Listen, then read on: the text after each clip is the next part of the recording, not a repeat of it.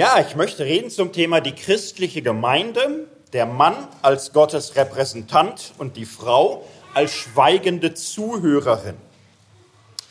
Ob Frauen predigen können und dürfen, ob sie in Gemeinde lehren und leiten dürfen, das ist in den meisten evangelischen Kirchen und Gemeinden keine Frage mehr. Und ich gehöre zu denen, die das beides gut finden. Erstens, dass das so ist. Und zweitens, dass es in der Regel kein Thema mehr ist. Jetzt mache ich diese Frage heute trotzdem zum Thema und das finde ich alles andere als selbstverständlich. Ja, ich finde es sogar schwierig. Und darum möchte ich dazu erstmal ein paar Dinge sagen. Stell dir vor, du sitzt mit deinem Freundeskreis zusammen und heißt Peter oder Suse und irgendjemand im Freundeskreis sagt, lasst uns doch mal über Peter oder Suse reden. Ich habe das Gefühl, der oder die ist ein Psychopath. Lass uns doch mal darüber reden, ob er einer ist oder nicht.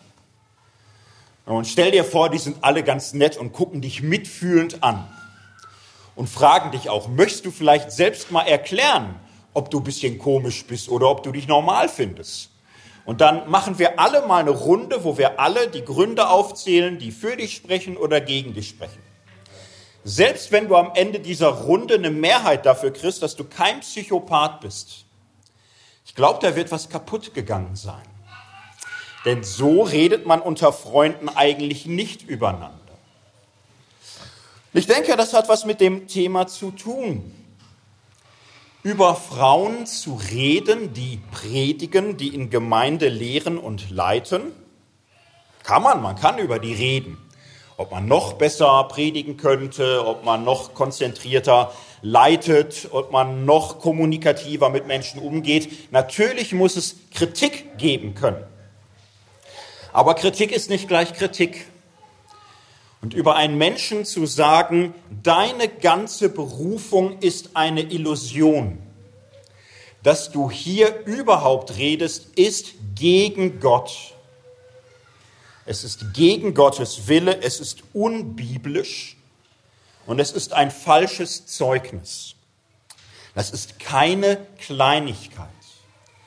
Das ist ein schwerwiegender Angriff auf die Integrität von Menschen, die sich berufen wissen, die sich geführt glauben und die mit ihrem ganzen Herzen ihre Arbeit, ihren Dienst verrichten wollen. Und darum finde ich es überhaupt nicht selbstverständlich zu fragen, ja, dürfen die das überhaupt? Das ist das Erste. Wir leben heute in einer Zeit, wo wir an vielen Stellen merken, in Politik, Gesellschaft und Kirche, dass Risse tiefer werden. Dass sie in Wertfragen und Glaubensfragen immer mehr Menschen trennen.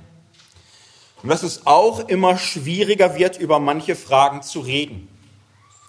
Bei diesem Thema haben wir es im Frühsommer erlebt. Die evangelisch-lutherische Kirche von Lettland hat 2016 mit großer Mehrheit beschlossen, die Frauenordination endgültig aufzuheben und auszuschließen, nachdem schon über 20 Jahre lang keine Frauen mehr ordiniert worden sind. Wie ist damit umgegangen worden? Es gab Empörung, es gab Entsetzen, es gab Distanzierung davon, von evangelischen Landeskirchen.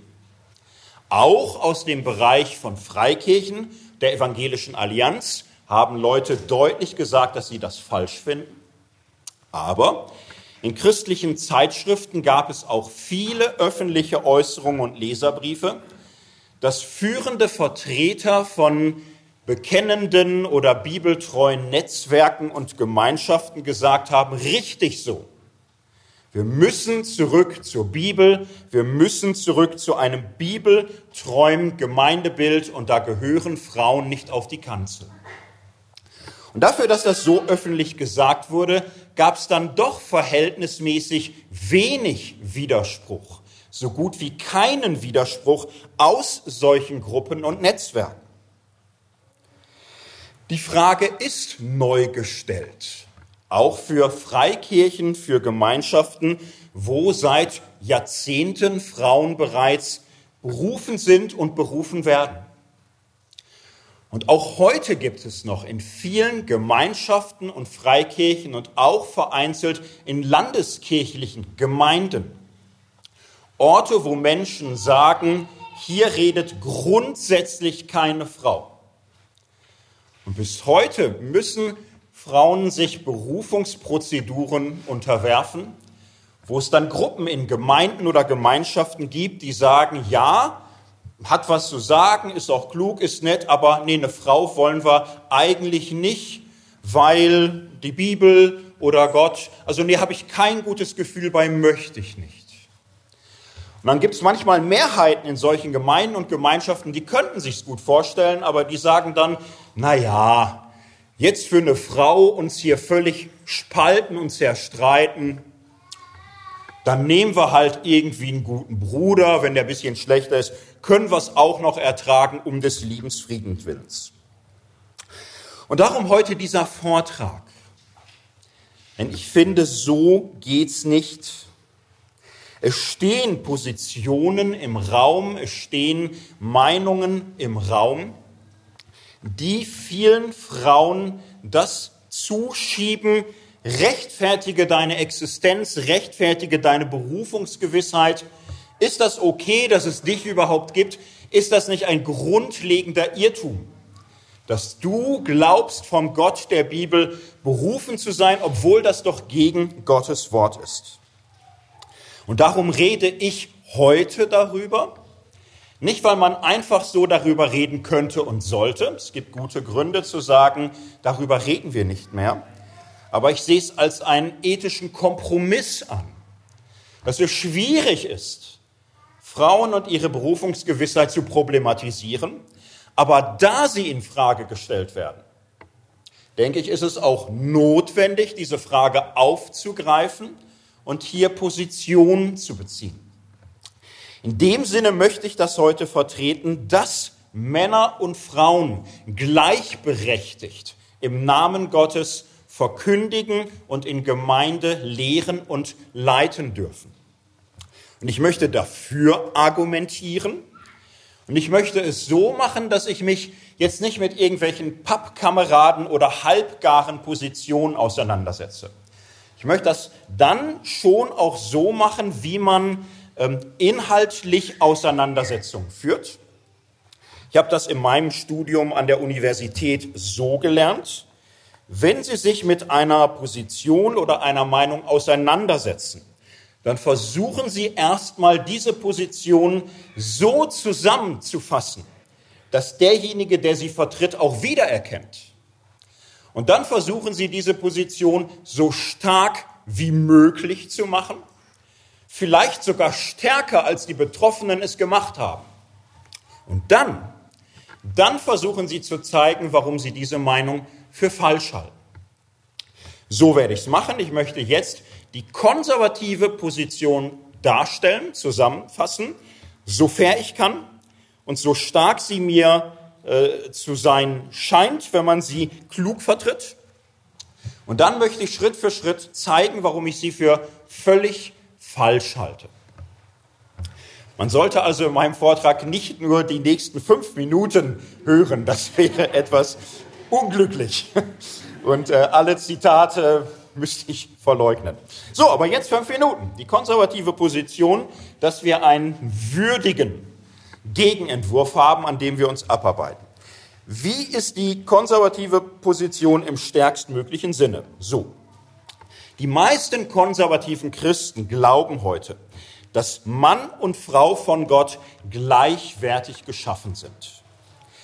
Sie glauben, dass Mann und Frau zum Ebenbilde Gottes geschaffen sind, dass beide gefallen sind, dass beide durch Christus erlöst sind und dass beide berufen sind, in der Gemeinde geschwisterlich zusammenzuleben.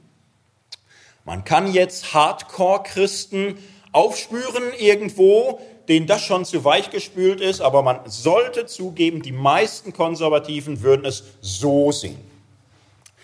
Zweitens würden die meisten Konservativen dann so sagen, die Gleichwertigkeit von Mann und Frau in der Schöpfung und ihre Gleichheit vor Gott in Christus ist das eine. Daneben sollte man sehen, Mann und Frau sind zwar gleichwertig, aber nicht gleichartig.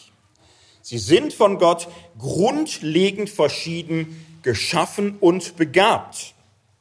Es besteht zwischen Mann und Frau eine Wesensdifferenz, die nicht durch Erziehung oder Kultur oder eigene Anstrengung aufzuheben ist.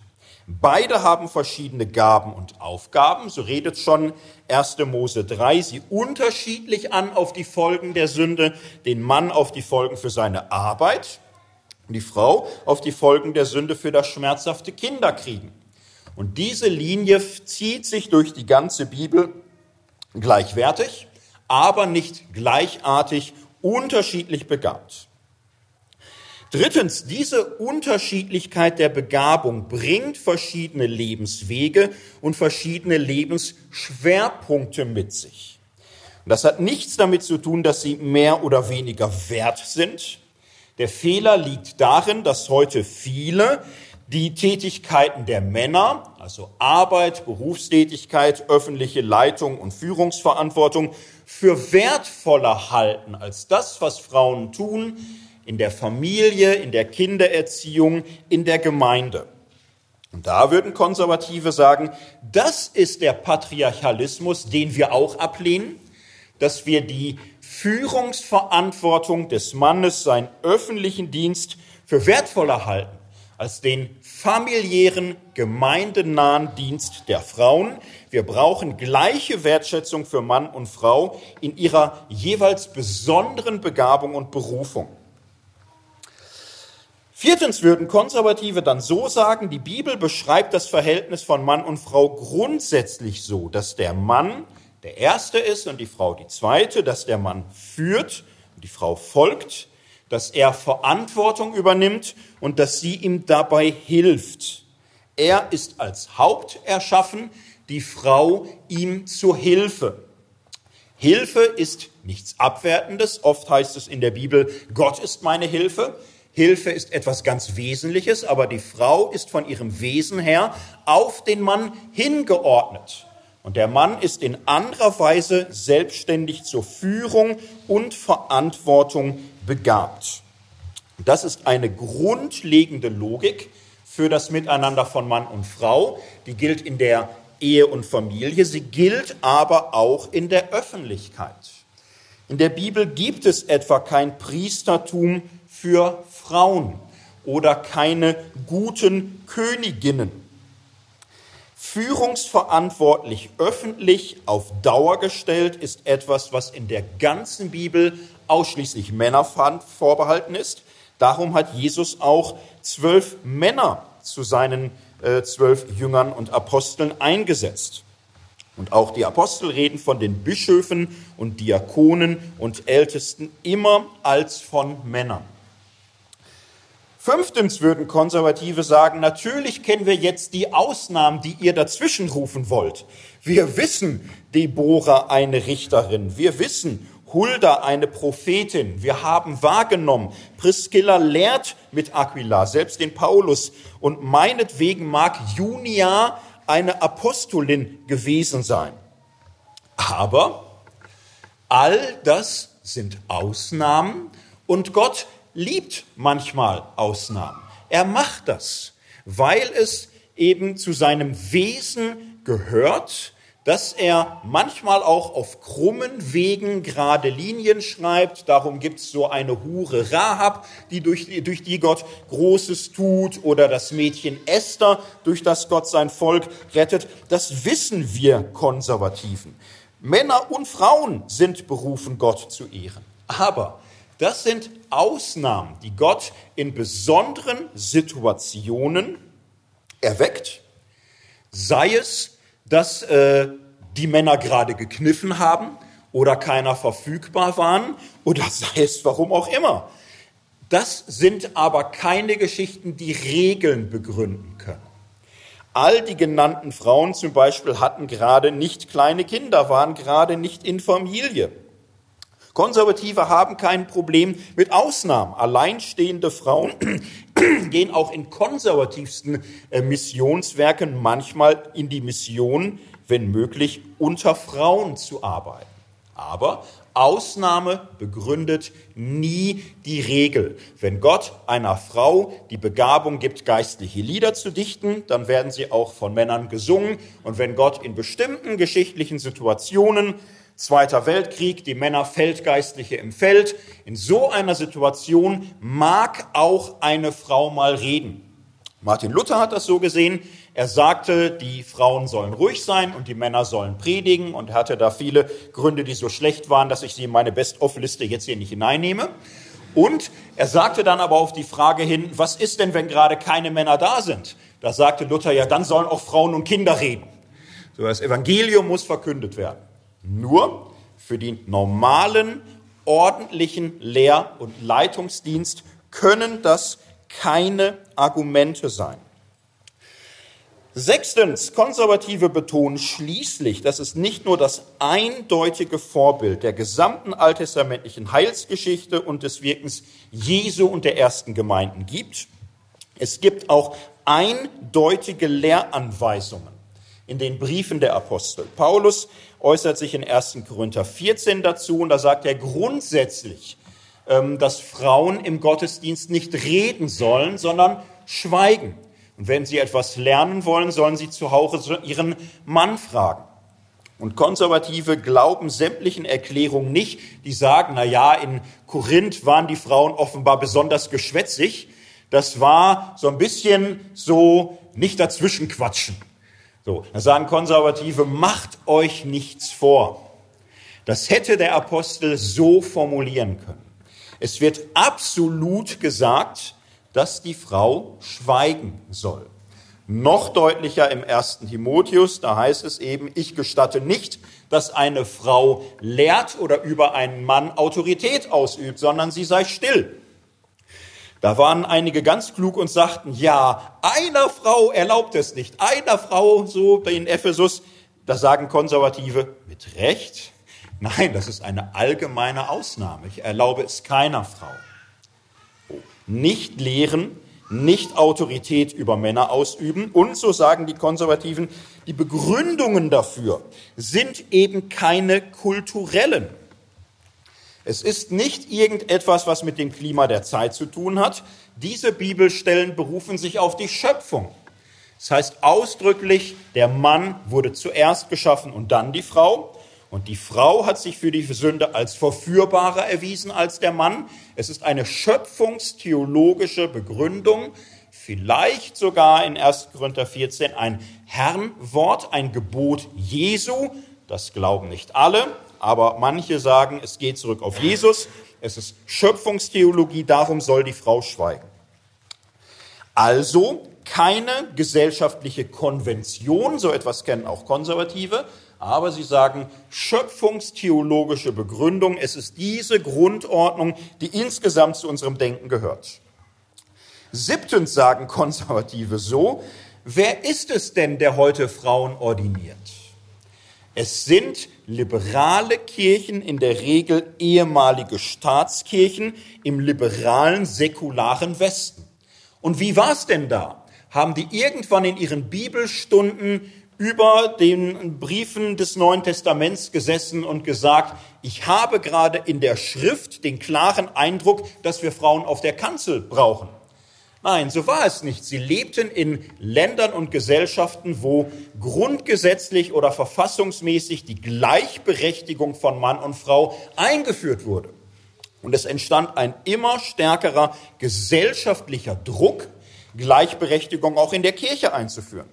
Und darum haben diese liberalen Kirchen sich mehr und mehr angepasst und inzwischen werden auch Freikirchen vom Zeitgeist ergriffen und irgendwann finden sie dann auch biblische Begründungen dafür. Aber sie haben nicht von der Bibel her eine Einsicht gewonnen und haben die dann durchgesetzt, sondern sie haben sich einem gesellschaftlichen Druck ergeben und versuchen jetzt die Bibel dazu passend zu machen. Achter und letzter Punkt. Das heißt ja nicht, dass Frauen nicht ihre Gaben einbringen dürfen. Frauen sind wunderbar, äh, wir brauchen sie. Es gab immer Ämter und Aufgaben für Frauen in der Kinderarbeit, in der Jugendarbeit, Frauenarbeit. Warum diese Fixierung auf Lehre und Leitung, als wäre das besser? So, dieses besser und schlechter gibt's doch nicht. Dass Männer eben allein dafür in Frage kommen, ist eine grundsätzliche Ordnung zum Wohl der Familien, zum Wohl von Mann und Frau, dass jeder seine Gabe entsprechend sich einbringen kann und niemand über seine Wesensnatur hinaus überbeansprucht oder fehl eingesetzt wird. Insofern soll es beiden dienen. Soweit die konservative Position, sofern ich es halt hinbekommen habe. Würdet ihr sagen, so ungefähr habt ihr es mal gehört oder kennt es so? War es fair genug? Ja, ich habe mir Mühe gegeben. So im Nachhinein gebt mir noch bessere Argumente. Ich äh, bleibe am Thema dran. Kann man das schriftlich vielleicht noch stärker machen, aber es ist mir schon wichtig. Pappkameraden abschießen kann jeder. Oh, man soll die stärkstmögliche Position sich zum Gegner nehmen und nicht irgend so eine, die man sich dann so zurechtlegt, dass der eigene Sieg dann kein Wunder ist.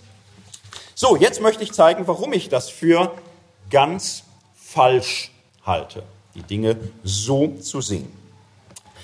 Zunächst mal zur Auflockerung eine erste Wahrnehmung. Es gibt ja konservative Gemeinden und Kirchen unterschiedlichster Art. Es gibt die katholische Kirche, es gibt Brüdergemeinden, es gibt orthodoxe, es gibt traditionelle Freikirchen, Southern Baptist, unterschiedliche Kirchen, die da einer Meinung sind und sagen, keine Frau im Lehr- und Leitungsamt. Mal eine schlichte Frage. Diese bibeltreuen Kirchen und Gruppen, kriegen die es denn hin, weil sie ja alle gleich bibeltreu sind, ähm, die Lehr- und Leitungsämter ihrer Kirchen und Gemeinden auch gleich zu strukturieren?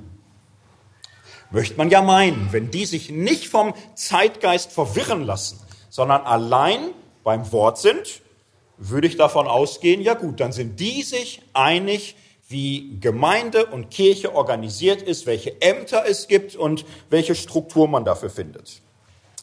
Jetzt wisst ihr alle, das ist zufälligerweise überhaupt nicht der Fall. Da gibt es die klassischen Kirchen, die ein mehrstufiges hierarchisches Amt haben. Da gibt es Diakone, Priester und Bischof und im Fall einer großen Konfessionskirche noch ein Papst an der Spitze. Und das ist für die ganz wesentlich. Das ist biblisch für sie. Diakon, Bischof, Petrus, der Fels, so ist die Struktur der Kirche. Und da gibt es andere Gemeinden, die halten sich für total bibeltreu. Da gibt es keiner, der Diakon heißt. Niemand heißt Bischof. Petrus ist einer für schöne Predigtgeschichten, kein Amt. Was die haben, sind Älteste. Älteste, die in irgendeiner schwer durchschaubaren, gruppendynamischen Art und Weise die Gemeinde leiten. Ein vollkommen anderes System.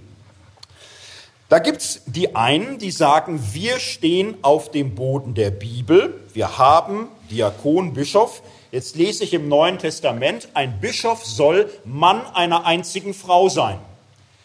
Und da schaue ich auf die Weltchristenheit und sehe, zwei Drittel davon sagen, ein Priester muss grundsätzlich unverheiratet sein. Da müssten die sich was einfallen lassen. Da gibt es andere, die sagen, wir sind ganz bei der Bibel. Jetzt lese ich in der Bibel, dass für alle wichtigen Fragen man nach Jerusalem schaut, dass die Apostel zusammenkommen, dass es eine Gesamtleitung gibt, dass ein überregionales Gremium für alle entscheidet. So ist das ab jetzt in allen Gemeinden. Und dann gibt es ganz bibeltreue Gruppen, die sagen Autonomie der Ortsgemeinde. Unsere Gemeindeversammlung entscheidet alles. Und wenn wir zufällig in einem Bund sind, wo es zufällig auch andere Mehrheiten gibt, interessiert uns das überhaupt nicht. Weil wir haben uns alle angeschaut und gegenseitig so entschieden und es interessiert uns nicht, ob irgendein Bund oder irgendeine Kirche oder irgendeine Ökumene dazu was sagt.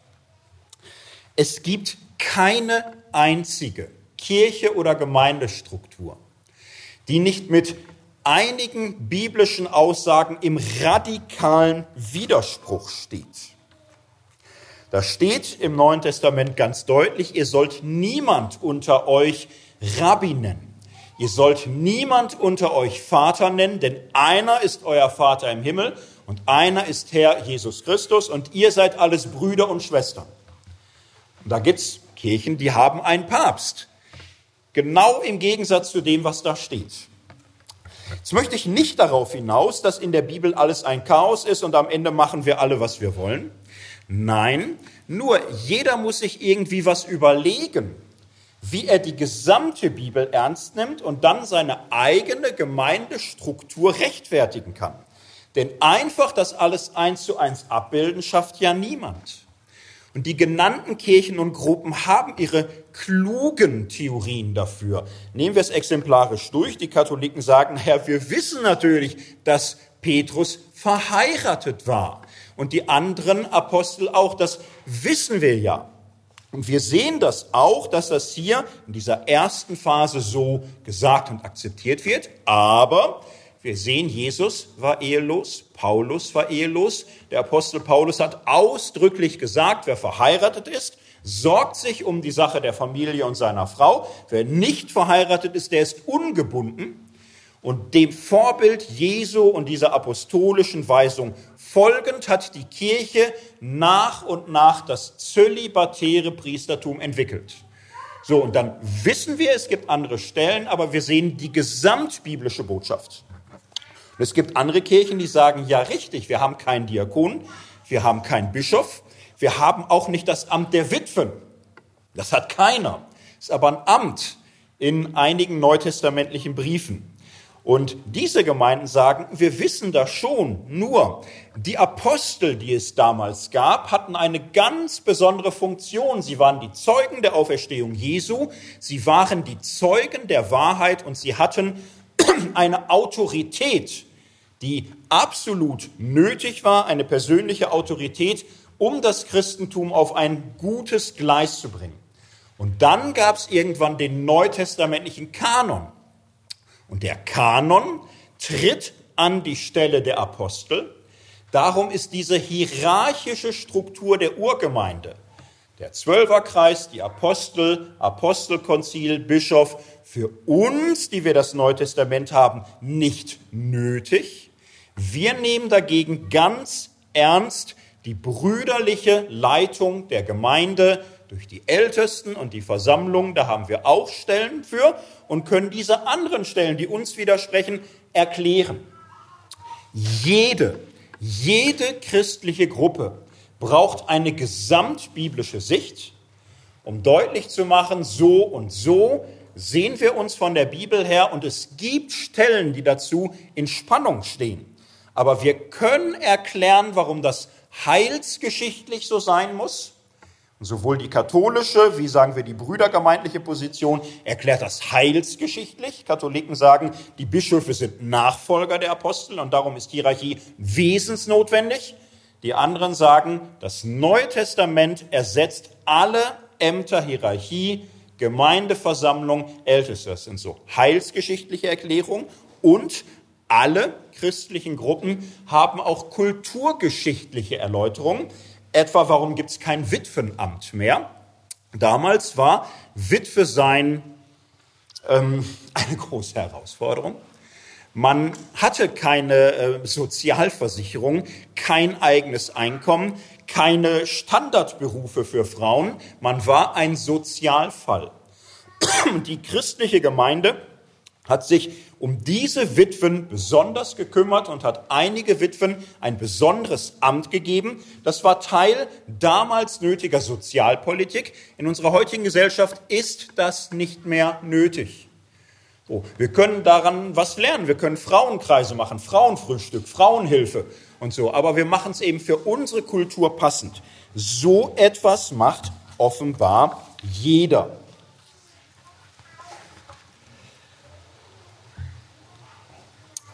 Das war eine erste kleine ähm, Vorbemerkung dazu. Es gilt, die ganze Bibel zu verstehen und nicht zwei Verse hochzuhalten und dann zu sagen, so sagt die Bibel.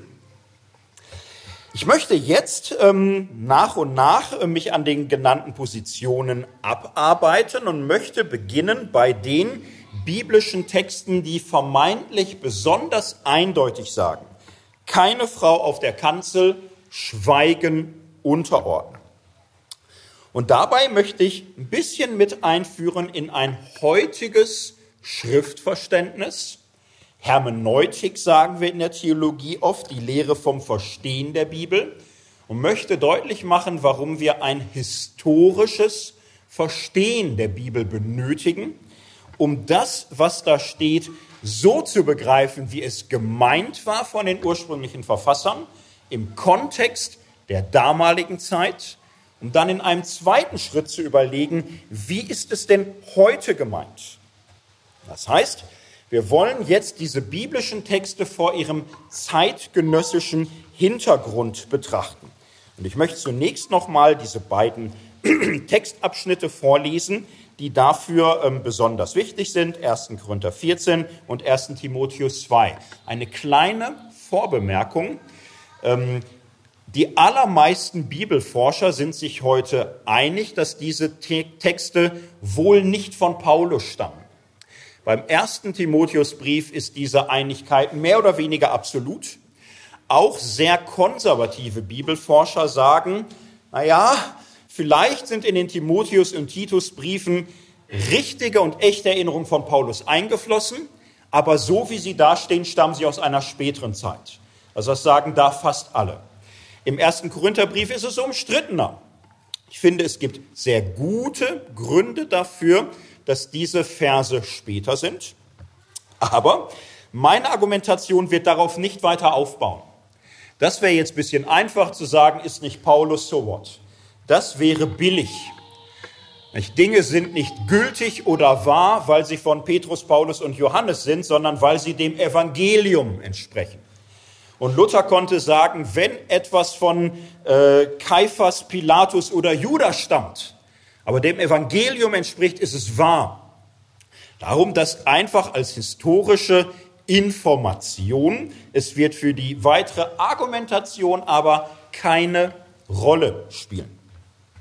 So, ich lese diese beiden äh, Abschnitte, dass wir sie auch gut im Ohr haben.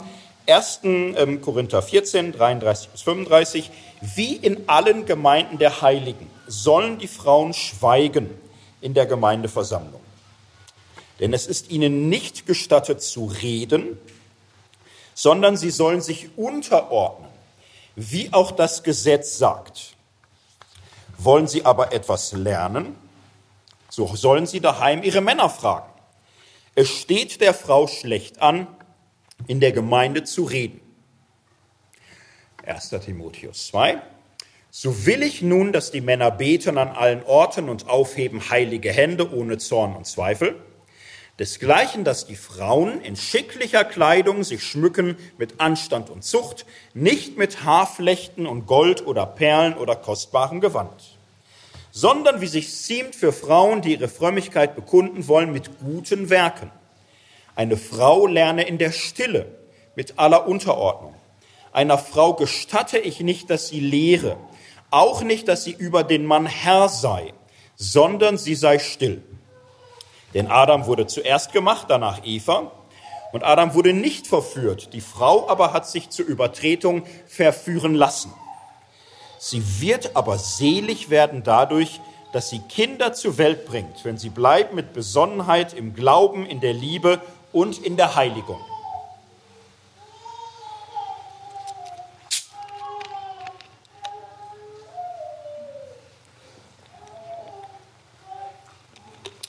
So, reden wir nicht lange drum herum. Für heutige Menschen sind das etwas schwierige Texte.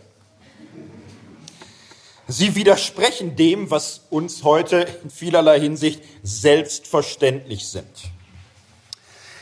Die Gebote sind allgemein formuliert und ja auch relativ eindeutig. Und ich werde jetzt nicht versuchen, äh, irgendwie zu erklären, dass in Korinth zu viel Quasselwasser getrunken wurde und da irgendwie so ein Spezial-Korinth-Problem vorlag. Und ich werde auch nicht versuchen zu sagen, dass in Ephesus sowieso so komische Priesterinnenkulte waren und da gab es auch irrlehrende Frauen und die, nur die sind eigentlich gemeint und sonst niemand. Das sind ähm, Argumentationen, die hat man irgendwann mal entwickelt aus bester Absicht. Das ist aber diesen Texten so nicht äh, abzupressen. So, das ist hier allgemein formuliert und jede Form der Einschränkung auf eine konkrete Situation wäre ja möglich gewesen.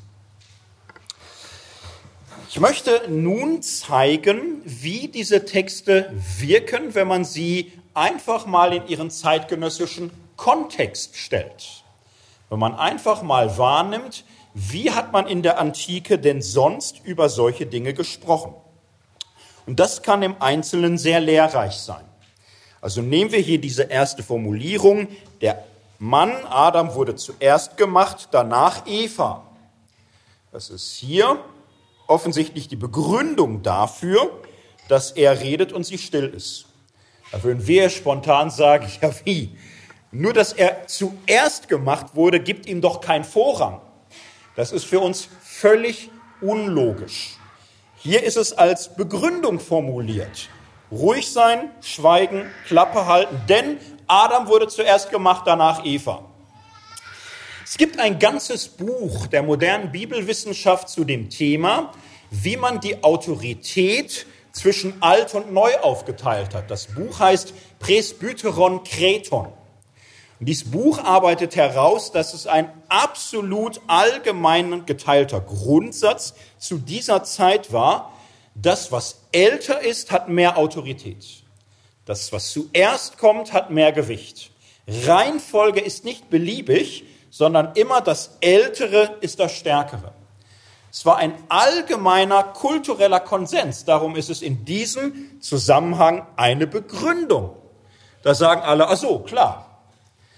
Es war für die Christen ein großes Problem, dass sie an jemand glaubten, der gerade erst gestorben war. Und wenn sie irgendwie kamen und von Jesus erzählten und die Leute fragten, wann lebte der denn? Und die Christen sagten, ja neulich, dann hatten sie fast verloren. Und darum haben sie großen Aufwand betrieben, zu sagen, ja, aber dieser Jesus ist der Sohn des Allerhöchsten und die Wahrheit über diesen Gott, die ist von Mose her und Mose ist älter als Platon. Ha! So, das war für sie ein gefühlt tödliches Argument, dass sie sagten, Mose ist älter als Platon.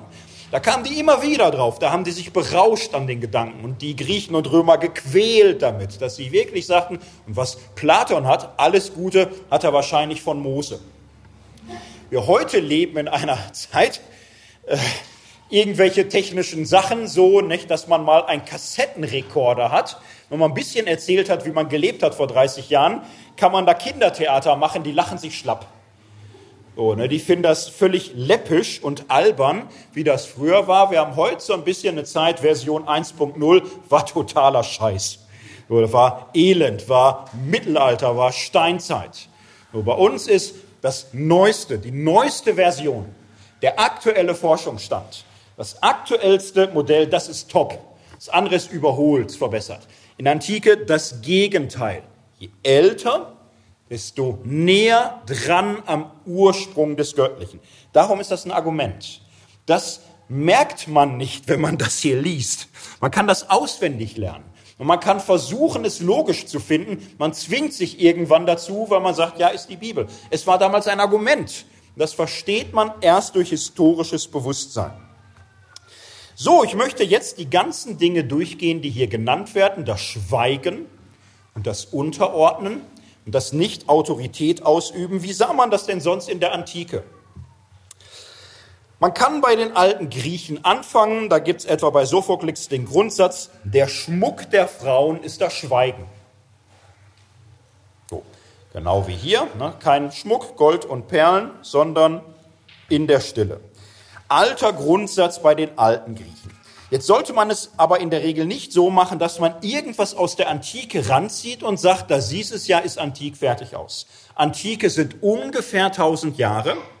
Und man kann jetzt nicht zum klassischen Griechenland von Perikles und Sophokles gehen, auch nicht zu Platon und Aristoteles und hier mit paar Sprüchen sagen, so ist der antike Hintergrund.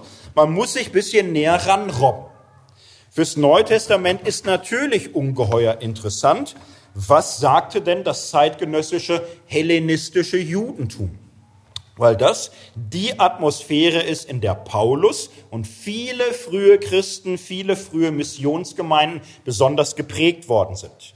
Nun, Jesus Sirach, vor Christus erschienen, 150 Jahre vor Paulus vielleicht, 150, 200 Jahre, sagt, eine Frau, die schweigen kann, ist eine Gabe Gottes war für ihn selbstverständlich. Gehen wir noch näher ran. Philo von Alexandrien, höchstens eine Generation vor äh, dem Neuen Testament, sehr prägend mit die besten Quellen für zeitgenössisches jüdisch-hellenistisches Denken, sagt über die Rolle der Frau zum Beispiel, die Frauen sollen den Männern dienen um des Gehorsams willen.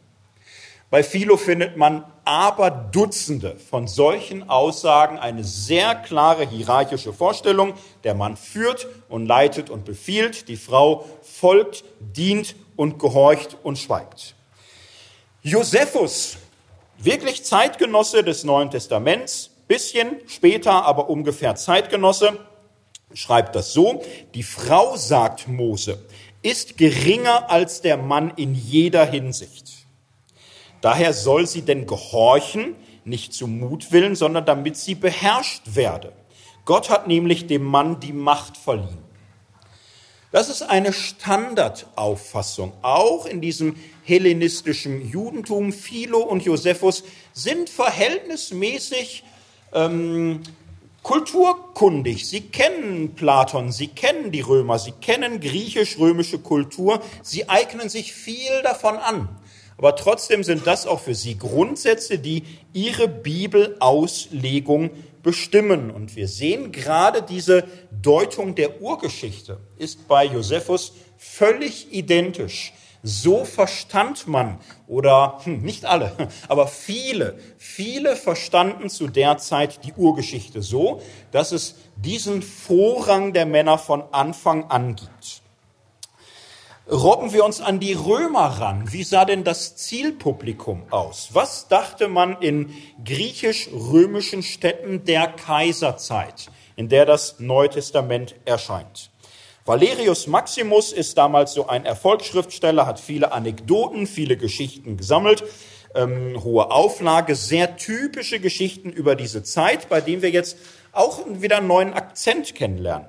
Er schreibt über eine Frau namens Afrania und sagt über sie, Afrania etwa, die Frau des Senatus Lucius Bucco, war bereit, Prozesse auf sich zu laden und redete vor dem Prätor immer für sich selbst. Nicht, weil es ihr an Rechtsbeistand fehlte, sondern weil sie Überfluss an Unverschämtheit hatte. Daher wurde sie zum bekanntesten Beispiel weiblicher Rechtsverdrehung. Ihretwegen nennt man noch heute Frauen, die Unrecht begehen, beim Namen Afrania. Und er bezeichnet sie dann weiter als Monstrum also als Scheusal oder Monster oder wie auch immer. Das ist ein interessanter Text, denn er zeigt, es gab Patriarchat, gestern viel zu gesagt, und es gab Frauen, die sagten, ach nö, finde ich übertrieben. Und das wird manchmal gesagt. Manche konservative Bibelausleger sagen, ja, es gab aber in der Kaiserzeit Emanzipationsbestrebungen. Da gab es so etwas wie eine Aufklärung, da gab es so eine Art Feminismus. Das heißt, der Kontext des Neuen Testaments, da gab es so etwas und so etwas. Da gab es unterschiedliche Strömungen. Da muss man jetzt etwas genauer hinschauen. In der Tat, mit der Entstehung der hellenistisch-römischen Stadtstaaten mit zunehmendem Wohlstand gab es Frauen, die klassische Grenzen überschritten haben. Manchmal schon aus wirtschaftlichen Gründen. Reiche Familien, wenn der Mann starb und die Witwe da war, die war gewohnt zu befehlen. Und da gab es Frauen, die dann teilweise auch ein recht selbstbestimmtes Leben fortgeführt haben. Also so etwas gab es in der Antike. Wir sehen aber auch hier, das ist kein äh, Mainstream geworden. sondern Frauen, die sich das Recht rausgenommen haben, wurden dann eben auch in Massenbestsellern als Monstrum beschrieben, als etwas Unverschämtes, als etwas Widernatürliches. Und man muss sehen, gerade die augustische Zeit, das ist der aus der Weihnachtsgeschichte, Kaiser Augustus, der begründet so ein bisschen eine Strömung, dass er sagte, wir müssen zurück zu den Sitten der Alten. Bei den Alten, unseren Vorfahren, als Rom noch auf einem guten, gesunden Weg war, da war der Mann Herr im Haus und die Frau hat sich um die Familie gekümmert und das war gut so. Damit ist Rom groß geworden. Und wir haben heute so ein bisschen Dekadenz und ein paar, die über die Stränge schlagen. Wir müssen zurück zu den alten Sitten. Und das ist in dieser Kaiserzeit der ähm, absolut dominante kulturelle Hauptstrom. Dazu ein spannender Text von Livius, auch wieder augustische Zeit, also sehr prägend für die neutestamentliche Umwelt. Römische Geschichte, wenn man irgendwie überhaupt las, war Livius, hatte der gute Chancen gelesen zu werden. Sehr interessanter Text jetzt für unseren Zusammenhang. Der ähm, berichtet hier eine Episode, die 200 Jahre lang zurücklag, aber Text ist zeitgenössisch zum Neuen Testament. Eine Rede des Cato. Wir brauchen jetzt da nicht so viel Hintergrund, ich lese es mal. Dieser Cato redete damals, wenn jeder von uns es bei seiner Frau es sich zur Weise gemacht hätte, des Mannes Würde und Recht zu behaupten, so würden uns jetzt die Frauen nicht so viel zu schaffen machen weil wir jeder der Seinen nicht widerstehen konnten, werden sie uns jetzt alle furchtbar. Ich hielt es für ein Märchen, für eine erdichtete Sage, dass auf irgendeiner Insel das ganze männliche Geschlecht durch eine Verschwörung der Weiber völlig ausgerottet sein sollte. Aber jede Menschenart wird höchst gefährlich, wenn man ihr Zusammenlaufen, Versammlung und geheime Beratschlagung gestattet. Also ein Zeugnis, es gab so Frühfeministen, Frauen, die gesagt haben, mir reicht's jetzt, zu Hause sitzen, und er beschreibt das mit entsprechender äh, Bewertung. Er fährt fort. Nicht ohne rot zu werden, kam ich heute durch einen Zug von Weibern auf dem Gerichtsplatz. Und hätte ich nicht aus Achtung für die Würde und weibliche Ehre dieser und jener mehr als für des ganzen Haufen an mich gehalten, damit es nicht heißen sollte, der Konsul habe sie zur Rede gesetzt, so hätte ich zu ihnen gesagt, was ist das für eine Sitte, auf die Gassen herumzulaufen, die Straßen zu besetzen und fremde Männer anzusprechen? Konntet ihr nicht dasselbe jede ihren Mann zu Hause fragen? Seid ihr mehr auf offener Straße als zu Hause, mehr gegen fremde Männer als eure, bei euren eigenen? Wiewohl ihr, wenn Sittsamkeit die Hausfrauen auf die Grenzen ihres Rechts beschränkte, euch nicht mal zu Hause darum bekümmern musstet, was für Gesetze hier in Vorschlag kämen oder abgeschafft würden. Nach dem Willen unserer Vorfahren sollten Frauenzimmer keine einzige, selbst keine Privatsache ohne Vormund führen. Sie sollten des Vaters, des Bruders, des Mannes Eigentum sein. Ihr habt das hoffentlich wiedererkannt. So, warum fragt ihr nicht zu Hause euren Mann? Warum redet ihr für euch selbst? Wenn ihr was lernen wollt, fragt doch zu Hause nach. Das ist Sitte, das ist Ordnung, so ist es bei uns üblich. Es gab einige Zeitgenossen des Neuen Testaments, die das Verhältnis von Mann und Frau allmählich versuchten, freundlicher zu beschreiben. Also es gibt diesen dominanten Ton, die Frau ist des Mannes Eigentum, der Mann ist ihr Herr und sie muss ihm gehorchen. Und es gab Römer oder Griechen, die gesagt haben, lasst es uns weiterentwickeln. Plutarch zum Beispiel, sehr, sehr interessanter Schriftsteller, wird oft verglichen mit dem Neuen Testament, weil man sagt, da ist manches so ähnlich. Der hatte zum Beispiel die Idee, Männer könnten mit ihren Frauen befreundet sein und ebenbürtige Gespräche führen. Das war ziemlich skandalös.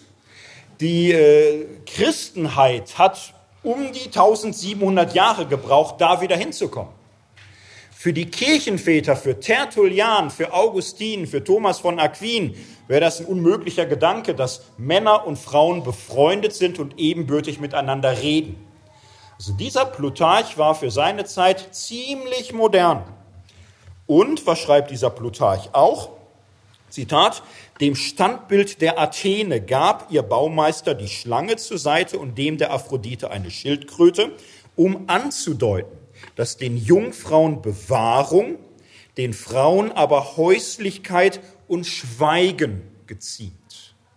Also selbst bei solchen, wo wir sagen würden, auch der ist liberal für die Antike, Schweigen geziemt der Frau. Sie bleibt zu Hause, hat da ihr Reich und da bemühen wir uns, nett zu sein, aber bleib auch zu Hause. So ist es auch mit den Stoikern. Es gibt einige Stoiker, die gesagt haben, das Wichtigste ist die Vernunft, der Geist.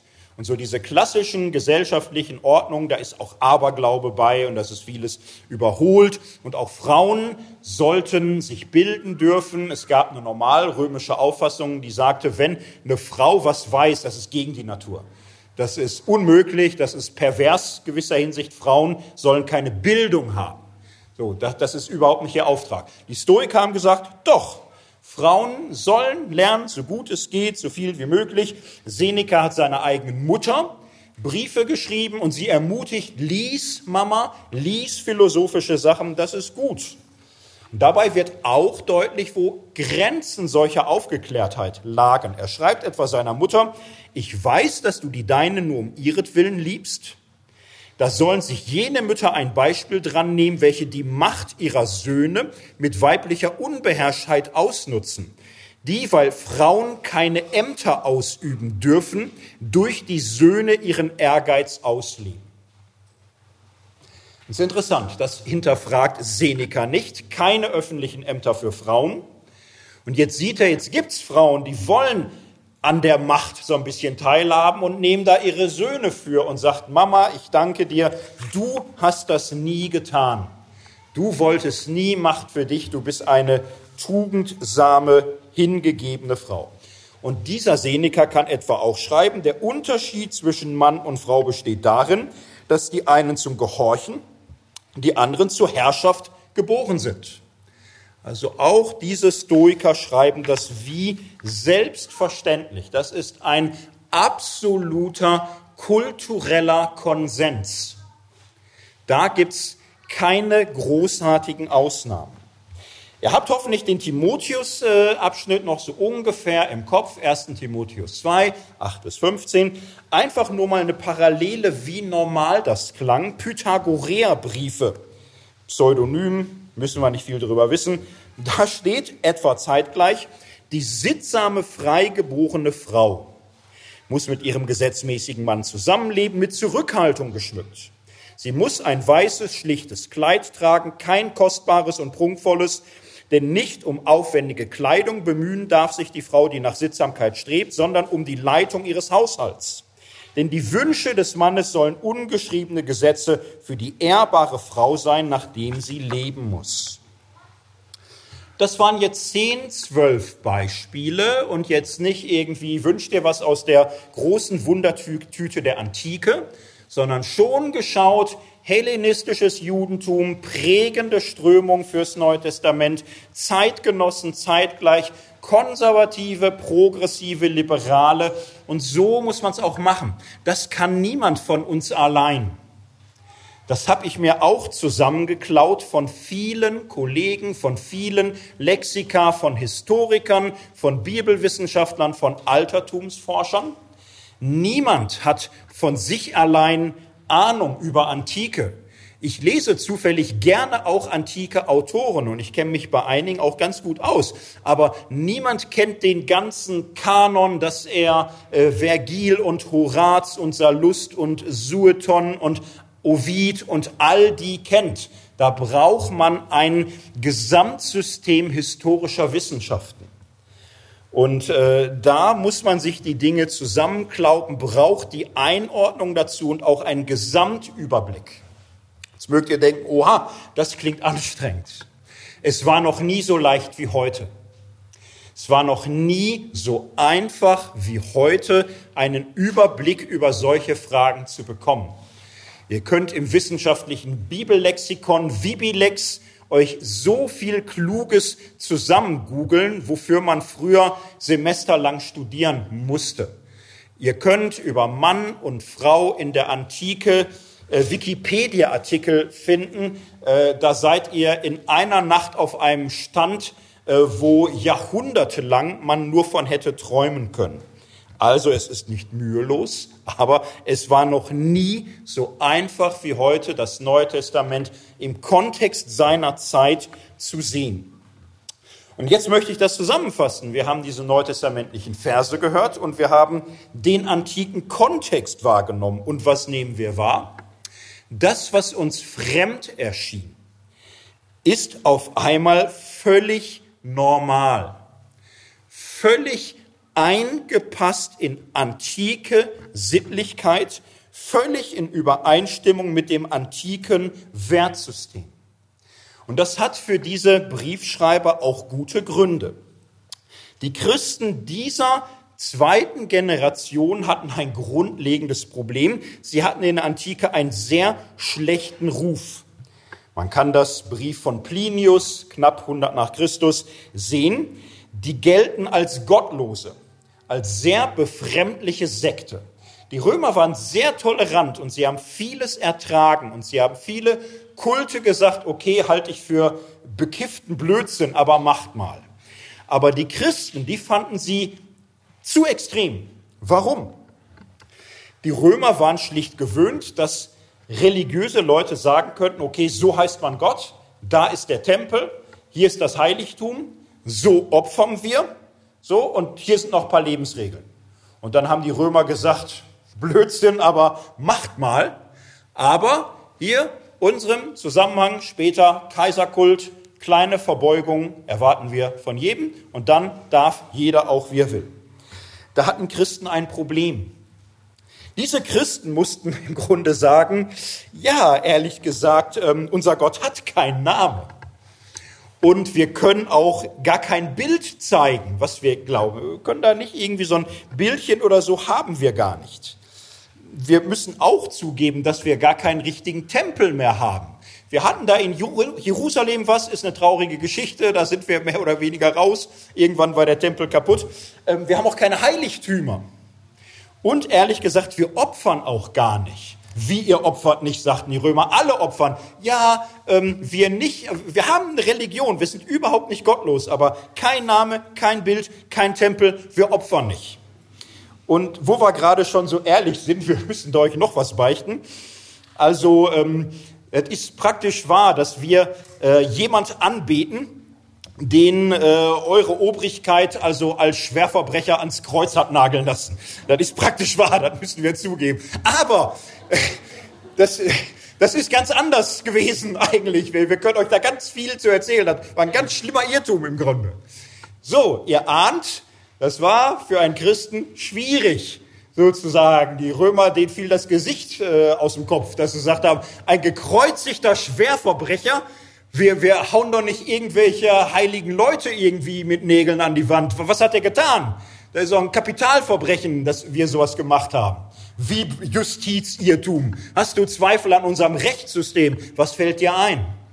So, das war ähm, ein riesen Rechtfertigungsdruck für die Christen und darum sagen sie dann, okay, das mag sehr komisch auf euch wirken, aber davon abgesehen sind wir ganz normale Leute, ganz normale Menschen. Wir ehren den Kaiser, wir respektieren römische Gesetze, wir leben wie ihr.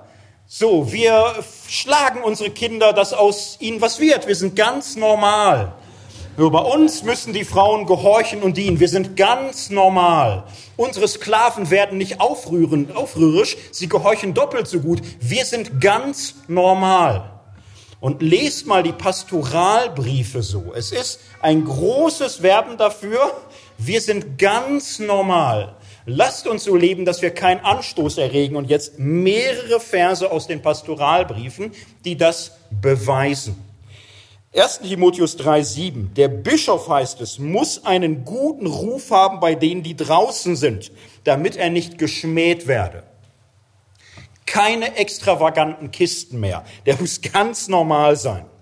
Dann die Frauen, die jungen Witwen sollen heiraten, Kinder kriegen, um den Haushalt sich kümmern, Zitat, um den Widersachern kein Anlass zum Lästern zu geben. Keine extravaganten Experimente. Wir sind ganz normal. Die Sklaven sollen gehorchen, Zitat 6 Vers 1, damit der Name Gottes und die Lehre nicht verlästert werden. Eine Generation vorher hat Paulus noch Onesius, ein Sklaven, Philemonbrief, ganz heiße Geschichte, nicht äh, zur Weltrevolution gegen die Sklaverei aufgerufen, aber im Grunde mehr oder weniger gesagt, Sklaverei gut und schön, in Christus spielt es keine Rolle. Gib ihn mir, wir finden da eine christliche Lösung für. So, es gab grenzüberschreitende Impulse, viele in der Christenheit. Timotheusbrief nichts mehr. Nicht mehr, wenn ihr frei werden könnt, nutzt es um zu lieber, sondern ihr Sklaven gehorchen gehorchen, damit die Lehre nicht verlästert wird. Titusbrief, selber Zusammenhang heißt es, die Frauen, Zitat, sollen sich ihren Männern unterordnen, damit nicht das Wort Gottes verlästert wird. Vier, vier Belege aus diesen Briefen, die das ganze soziale Leben im Haus, die Frauen, die Kinder, die Sklaven unter dieser Überschrift stellen, verhaltet euch bloß normal. Wir haben eine Botschaft, wir glauben an Christus, das ist die Lehre, das ist die Wahrheit und das steht im Zentrum. Und ansonsten, wir wissen es, dass es unter Christen auch hier und da mehr Freiheiten, aber können wir uns jetzt nicht mehr leisten. Und so lese ich 1. Korinther 14 und 1. Timotheus 2 und ich behaupte, so muss man diese Verse lesen, wenn man ihren Zusammenhang ernst nimmt. Es ist eine vollständige Anpassung an das kulturell Übliche, an die Ordnungen der eigenen Zeit, damit das Evangelium von Christus nicht in einen problematischen Ruf gerät. Und das mit den Ordnungen der Zeit muss man ernst nehmen. Jetzt gibt's Christen, die da großes Bauchweh haben und sagen würden, vielleicht, aber kann man da sicher sein? Vielleicht auch nicht. Vielleicht ist es ja so, dass es Gott und dem Heiligen Geist schlicht so geht, dass ihnen diese Ordnung der damaligen Zeit wirklich besser gefiel als die heutige Gesellschaft. Kann man das ausschließen? Vielleicht ließ Gott ja seinen Sohn in eine patriarchalische Welt kommen und da die Heilige Schrift verfassen, weil er das besser findet. Und darum, vielleicht, vielleicht auch nicht, sicherheitshalber möchte ich nicht. Sicherheitshalber möchte ich in meiner richtig bibeltreuen Gemeinde halt, dass die Frauen ruhig sind. Ich glaube, mit dieser Argumentation betrügen sich viele. Denn sie machen dann so weiter. Sie sagen, hängt's doch nicht so hoch, ihr Lieben. Es geht doch so viel. Frauen dürfen doch inzwischen alles. Sie können Ärztin werden. Sie können Pilotin werden. Sie können Bürgermeisterin werden. Sie können Bundeskanzlerin werden, Ministerin werden. Das ist doch alles super. Warum wollt ihr dann in der Gemeinde lehren und leiten? Und da würde ich ganz schlicht sagen, das ist Selbstbetrug. Es geht in diesen Versen nicht darum, dass die Frau alles darf, Kaiserin, Prätorin, Volkstribunen, alles, nur nicht Predigerin. Es geht darum, dass sie gar nichts darf, was mit Leitung zu tun hat. Also wenn schon bibeltreu, dann macht euch nichts vor. Es gibt ultra fundamentalistische Christen, die sagen, eine Frau sollte in keine Rolle eintreten, wo sie irgendwann mal über einen erwachsenen Mann Autorität hat. Also höchstens Lehrerin für Grundschule, aber keine Polizei, keine Verwaltung, nichts, wo man irgendwie einen Mann gegenüber Autorität hat. Ich halte das für total daneben, aber für konsequent.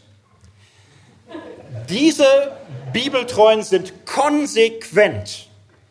Und die anderen, die sagen, du kannst ja Bundeskanzlerin werden, du kannst Bürgermeisterin werden, warum willst du Predigerin sein? Halte ich für inkonsequent. Das ist nicht bibeltreu. Das ist ein fauler Kompromiss. Wenn du sagst, ich will der Bibel ganz gehorsam sein, dann musst du ihr ganz gehorsam sein. Das Blöde ist nur, du hast keine Welt mehr dafür, in der das funktionieren könnte. Hier denke ich, muss man die Bibel schon ganz ernst nehmen. Es geht hier nicht um Sonderregeln für das Gemeindeleben, sondern es geht um die soziale Ordnung, die für Christen verpflichtend sind. Und hier ist eine ganz klare antike Gesamtweltanschauung schlicht da, an der sich ähm, die Christen halten und an der sie sich ausrichten sollen. Ich möchte jetzt im Zusammenhang darstellen, wie ich es insgesamt sehe.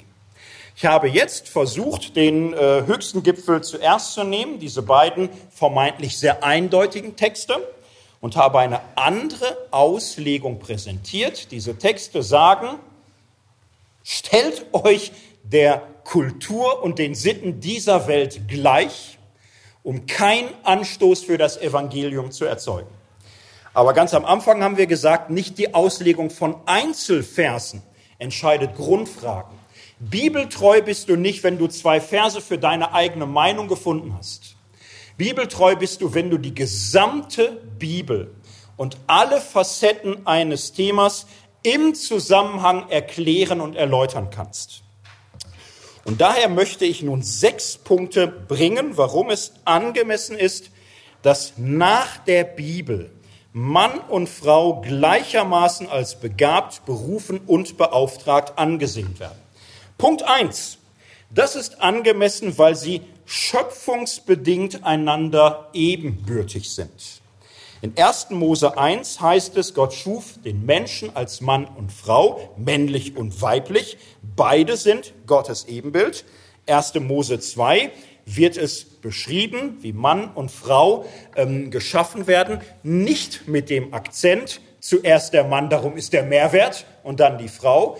1. Mose 2 beschreibt in keiner Weise eine Hierarchie oder einen Wesensunterschied. Umgekehrt ist es so, der Mensch sieht zuerst die Tiere und findet keinen Gefährten für sich. Und dann findet er die Frau und dann sagt er nicht, die ist ja ganz anders als ich und darum so eine großartige Ergänzung, sondern er sagt, sie ist Bein von meinem Bein und Fleisch von meinem Fleisch. Ähnlicher geht es nicht. Sie ist ihm nah, sie ist ihm ähnlich, sie ist ihm gleich und nicht anders.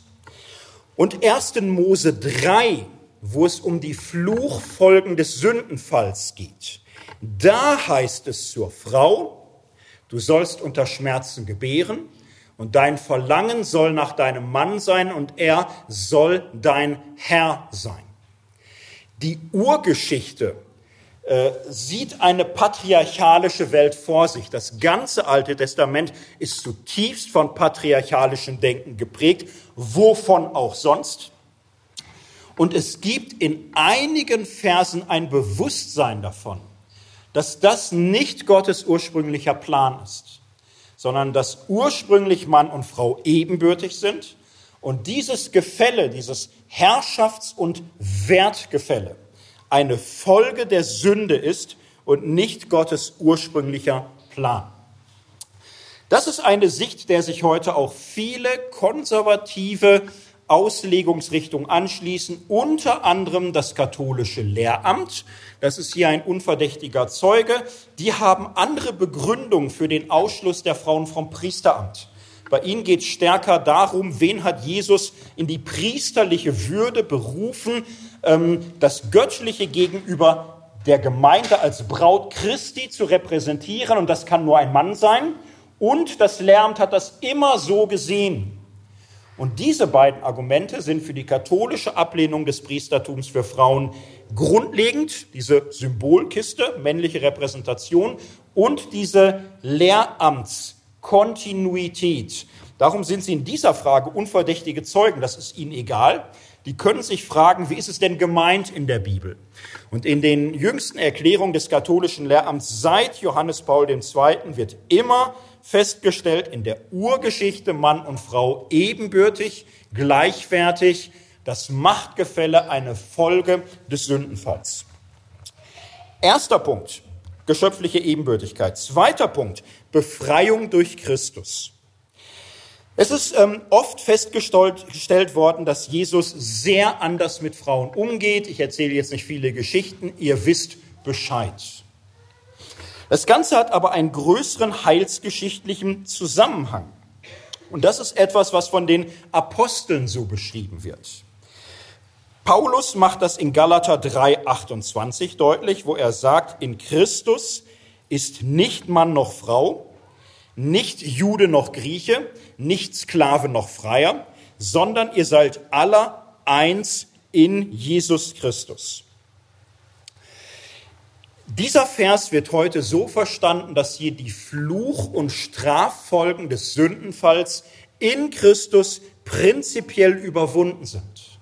Und Jesus in seinem Leben sich bereits so verhalten hat, dass er nie Frauen in irgendeiner Weise abwertet oder ausgrenzt. Jetzt ist gesagt worden, Moment mal, man darf diesen Vers Galater 3,28 nicht überschätzen.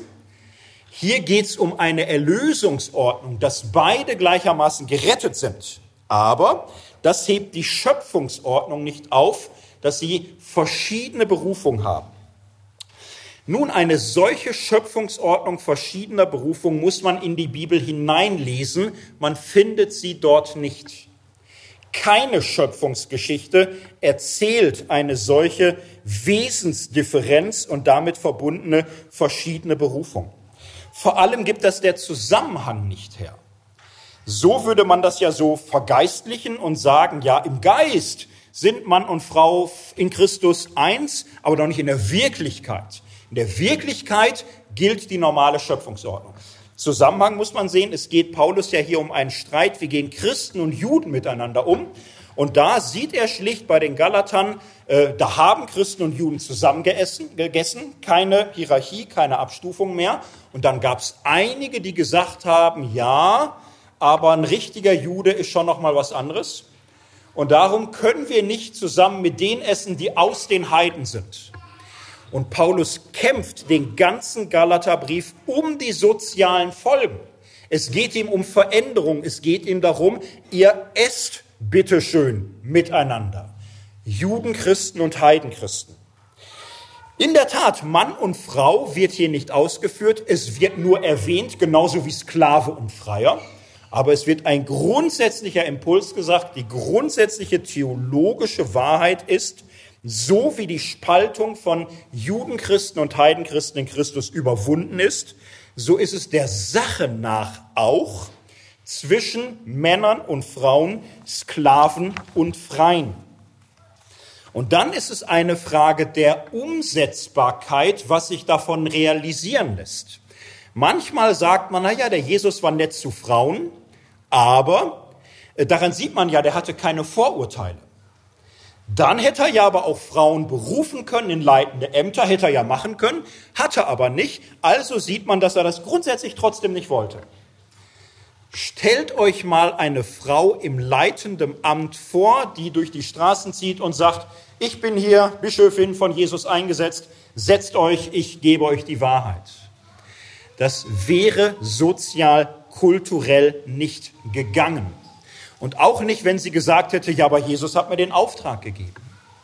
Jesus nimmt in seiner Ämtereinsetzung wie selbstverständlich Rücksicht darauf, was überhaupt vorstellbar wäre. In seinem persönlichen Verhalten hingegen behandelt er Männer und Frauen ebenbürtig. Dritter Punkt, Befähigung durch den Heiligen Geist. Es gibt in der äh, Propheten Joel eine lange Weissagung, wo es heißt, der Geist soll ausgegossen werden über Alte und Junge, über Männer und Frauen, über Jünglinge und Jungfrauen. Sie sollen Träume und Gesichter haben. Hier sehen wir im Alten Testament bereits die Vision, so ist es nicht. Keine Ebenbürtigkeit von Mann und Frau, aber eine prophetische Vision, so soll es mal werden. Wann? Jetzt sind viele gern geneigt, viele gute Weissagungen zu sagen, na, im Himmel ist noch Zeit. Da geht's. Im Himmel könnte man ja probieren, ob wir ebenbürtig miteinander klarkommen. Jetzt ist es aber so, dass in der Apostelgeschichte dies aufgegriffen wird. Es wird ganz zitiert, Apostelgeschichte 2. Und dann sagt Petrus, das ist, was hier passiert, Pfingsten, was durch den Propheten Joel geweissagt worden ist. Nicht das Geschlecht ist für den Dienst in der Gemeinde entscheidend, sondern die Begabung durch den Heiligen Geist. Und darum gibt es die weissagenden Töchter des Philippus, darum gibt es viele Frauen in Korinth, 1. Korinther 11, die prophetisch reden, weil man dem Heiligen Geist hier keine Grenzen gesetzt hat. Das Ganze harmoniert auch viertens mit der Geschwisterlichkeit des gemeindlichen Zusammenlebens. Darauf verweise ich jetzt nur kurz, dass die Gemeinde im Leibbild des Apostels 1. Korinther 12 ohnehin nicht hierarchisch gedacht ist. Das widerspricht dem ganzen Leib. Oder Jesus Matthäus 23 zufolge, niemand sollt ihr Lehrer nennen, niemand sollt ihr Vater nennen, ihr seid alles Brüder, Geschwister, der Größte unter euch soll euer Diener sein. Diese ganze Hierarchielogik entspricht den tiefsten äh, Gedanken über das Wesen der Kirche im Neuen Testament nicht. Fünfter Grund, das missionspragmatische Verhalten der christlichen Gemeinde. So habe ich vorhin die Hammerverse ausgelegt, 1. Korinther 14, 1. Timotheus 2. Und das ist für Paulus etwas, was er grundsätzlich so denkt. 1. Korinther 10 schreibt er, er regt keinen Anstoß, weder bei den Juden noch bei den Griechen noch bei der Gemeinde Gottes, so wie auch ich jedermann in allem zu gefallen lebe und suche nicht, was mir, sondern was vielen dient, damit sie gerettet werden. Das ist für Paulus grundsätzlich so, dass er sich zurücknimmt und allen sagt, du hast Recht, aber verzichte auf dein Recht um der Liebe willen. Nimm Rücksicht auf die Schwachen. Nimm Rücksicht auf die Vorurteile der Außenstehenden. Du hast Recht. Das mag sich langfristig durchsetzen, aber das Evangelium von Christus ist das Wichtigste. So deute ich diese Stellen, dass hier eine ganz bewusste Anpassung stattfindet an antike Kultur. Nicht, dass ich das nicht tragisch finde.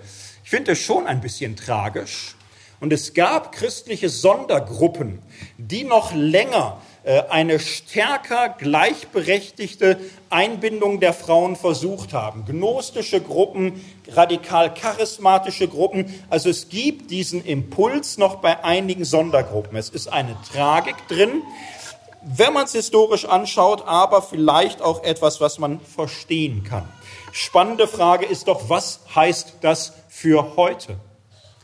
Was heißt das für Mission in einer freien Welt? in einer Welt, wo Männer und Frauen gleichberechtigt sind. Was heißt das denn für heute? So, was heißt es denn, allen eigenen Geschmack zurückzustellen, kein Anstoß zu erregen bei denen, die draußen sind? Und da würde ich schon wissen, wie mancher bibeltreuer Bruder das für sich so sortiert. So, dass er sagt, ja, ist mir egal, dann werden wir halt alle verachtet und verlacht und verspottet, ist sowieso die letzte Zeit, ist bald Schluss. Äh, da können wir auch volle Treue, volle Klarheit. Selbst wenn man denkt, Patriarchat finde ich schon schöner, ist ein bisschen ordentlicher, ist für die Frauen, glaube ich, auch besser. Die sind heute alle verwirrt, sind auch ganz nervös alle nicht mehr so mütterlich, wie ich das weiß von früher. Also gefällt mir nicht so, finde ich schlechter. Man darf doch so denken, aber man könnte doch dann um der Liebe Christi willen sagen, naja, die ganze Welt ist aber heute ein bisschen bekloppt. Und wenn die alle so drauf sind, dann sind unsere Frauen eben nervös und wissen, was Stress ist und Mobbing um Beruf. Aber dann wollen wir halt leben wie alle. Hauptsache, dass Menschen zum Glauben an Jesus finden. Wäre das zu viel verlangt? Wäre das unbiblisch, einfach mal zu sagen, okay, vielleicht wäre es anders noch idealer, aber damit du nicht für einen totalen Vollpfosten in deiner Großstadt gehalten wirst, hörst du dir halt ab und zu mal eine Frau predigen an und denkst dir heimlich, ich höre Männerstimmen lieber. So, aber weil ich Menschen gewinnen möchte, die an Gleichberechtigung gewöhnt sind, schlucke ich halt die Kröte und sage auch nichts mehr. Könnte man drüber nachdenken, ob das ein zumutbares oder unzumutbares Opfer ist. Sechster Punkt, Beurteilung der Zeichen der Zeit. Und das finde ich jetzt schon nochmal wichtig. Ein Standardargument ist, ihr seid für Frauen auf der Kanzel, weil Zeitgeist. Oh, das ist dann immer der letzte Totschlaghammer. Wenn die Argumente weg sind, dann kommt der Zeitgeisthammer. Ihr seid vom Zeitgeist infiziert. Man kann mit euch nicht mehr reden, Zeitgeist. Was ist das denn für ein Zeitgeist heute? Das muss man doch beurteilen. Wie ist die Gesamtsicht, die gesamte Geschichte? Was für ein Zeitgeist ist das in einer Gesellschaft, in der Männer und Frauen als gleiche, als freie, ebenbürtig zusammenleben wollen? Kann ich da sagen, ja, das ist gegen Gott? Das ist Sünde. Das ist unbarmherzig. Das ist ungerecht. Das ist irgendwie ethisch falsch. Das muss man beurteilen. Wie ist denn die heutige Zeit? Kann ich sagen, autoritäre Gesellschaften, wo nicht alle gleich sind, wo Männer und Frauen verschiedene Rechte haben, sind dem Herzen Gottes näher. Es gibt genug davon. Es gibt genug autoritäre Gesellschaft voller Ungleichheit. Sind die der Wahrheit Gottes näher? Es gibt Christen, die glauben, dass man bis heute so sagen kann, Christen sind Fremdlinge. Es gibt die Welt und Welt ist Welt und Welt ist gottlos und heidnisch und verkehrt. Und es gibt die Gemeinde, Fremde in der Welt, hält sich unberührt, hält Abstand. Das war in der Urgemeinde so. Inzwischen sind 2000 Jahre passiert. 2000 Jahre Prägung Christentumsgeschichte. 2000 Jahre Bergpredigt, 2000 Jahre Verkündigung von Gottes Gerechtigkeit, von Gottes Barmherzigkeit, von Frieden, von ähm, Gleichheit aller Menschen, gleicher Würde. Und da sollen wir glauben, dass das völlig wirkungslos war und wir die heutige Welt schlicht abschreiben können, naja, ist Welt. Ich behaupte, dass in der heutigen Gesellschaft sicher auch vieles schief gewickelt ist. Aber wenn in heutiger Zeit Gleichheit von Mann und Frau, Gerechtigkeit für Mann und Frau, Möglichkeiten, Spielräume für beide da sind, ist das eine kulturelle Folge von Christentum? Ist das Salz der Erde? Ist das Licht der Welt? Sind es christliche Wahrheiten, die sich allmählich durchgesetzt haben? Das waren nicht immer die Kirchen, die das zuerst gemacht haben. Nur nehmen wir das Thema Frauenordination. Es waren nicht irgendwelche liberale Kirchen, die das irgendwann erfunden haben.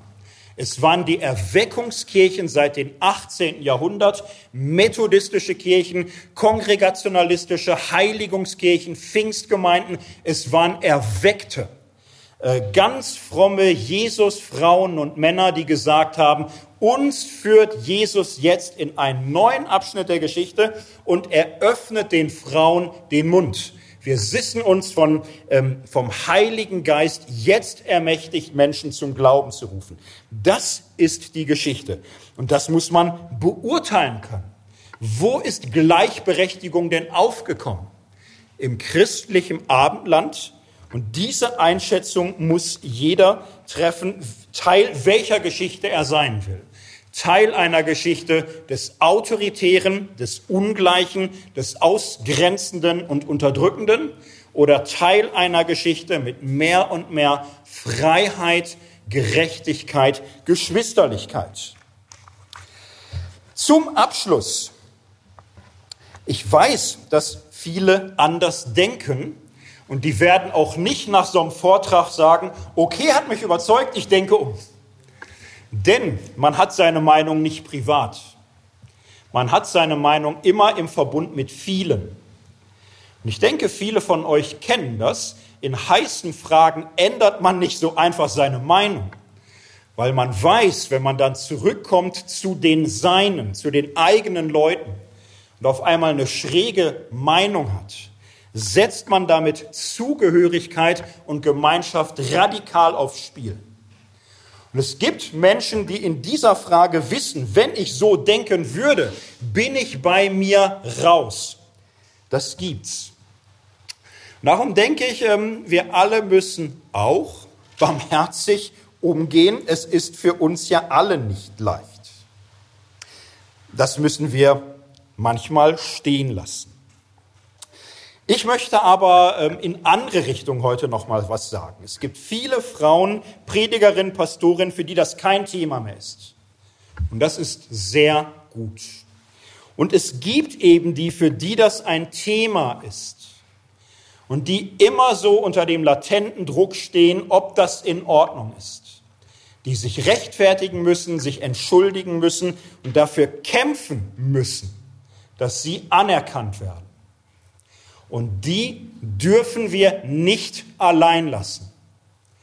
Wir brauchen sie. Wir brauchen sie mit ihren Gaben, wir brauchen sie mit ihrer Leidenschaft, mit ihren Träumen, mit ihrer Beauftragung, mit ihrer Vision, ihrem Mut und als Zeichen, dass man manchmal auch für Dinge kämpfen muss, die wichtig sind. Es gibt Frauen, die heute sagen, ja, Frauen fragen Feminismus, das ist so 80er-mäßig. Ich bin klug und hübsch genug. Ich habe keine Probleme, ich brauche das nicht. Möchte ich nur sagen, täusch dich nicht. Frauenfragen sind auch deine Fragen, auch wenn du es lange nicht merkst. Und wenn du sie nicht zu deinen Fragen machst, dann trägst du auch mit dazu bei, dass Dinge, die schwer errungen und erkämpft worden sind, leichtfertig verloren gehen können. Und wir brauchen auch Männer, die nicht sagen, naja, Frauenfragen sind mal Frauenfragen, also nicht meine, sondern die sagen, Frauenfragen sind Menschenfragen. Und neutral ist nicht auf der richtigen Seite dieser Geschichte. Und kein Mann möge sich einreden, von einer mehr patriarchalischen Ordnung hätte er automatisch Vorteile. Solche Gesellschaften haben in der Regel immer nicht nur Frauen eine Etage tiefer gestellt, sondern auch die meisten Männer. Eine freie und gerechte Gesellschaft ist kein Naturzustand. Es war Arbeit, sie zu errichten und es ist Arbeit, sie zu pflegen. Von allein geht's immer in die falsche Richtung. Und es ist auch deine Verantwortung, dass wertvolle Errungenschaften, die mit viel Herzblut und Leidenschaft errungen worden sind, nicht durch Trägheit wieder verschwinden. Ich möchte schließen mit einem kurzen Gedicht von Bertolt Brecht. Ich möchte gleich dazu sagen, es geht nicht darum, irgendwelche Feinde zu haben als Menschen, gegen die wir kämpfen. Aber es gibt feindliche Gedanken, die Menschen entwerten und ausgrenzen. Und gegen die muss man bisweilen auch kämpfen. Und darum schließe ich mit Bertolt Brecht. Wer zu Hause bleibt, wenn der Kampf beginnt und lässt andere kämpfen für seine Sache, der muss sich vorsehen. Denn wer den Kampf nicht geteilt hat, der wird teilen die Niederlage. Nicht einmal den Kampf vermeidet, wer den Kampf vermeiden will denn er wird kämpfen für die Sache des Feindes, wer für seine eigene Sache nicht gekämpft hat.